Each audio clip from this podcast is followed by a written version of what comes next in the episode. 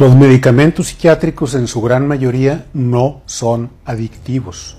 Solamente dos grupos de ellos, manejados de manera irresponsable, pueden volverse adictivos. Uno de ellos son los tranquilizantes y medicamentos para dormir y otro de ellos son los psicoestimulantes que se usan en el déficit de atención. El resto de medicamentos psiquiátricos no son adictivos.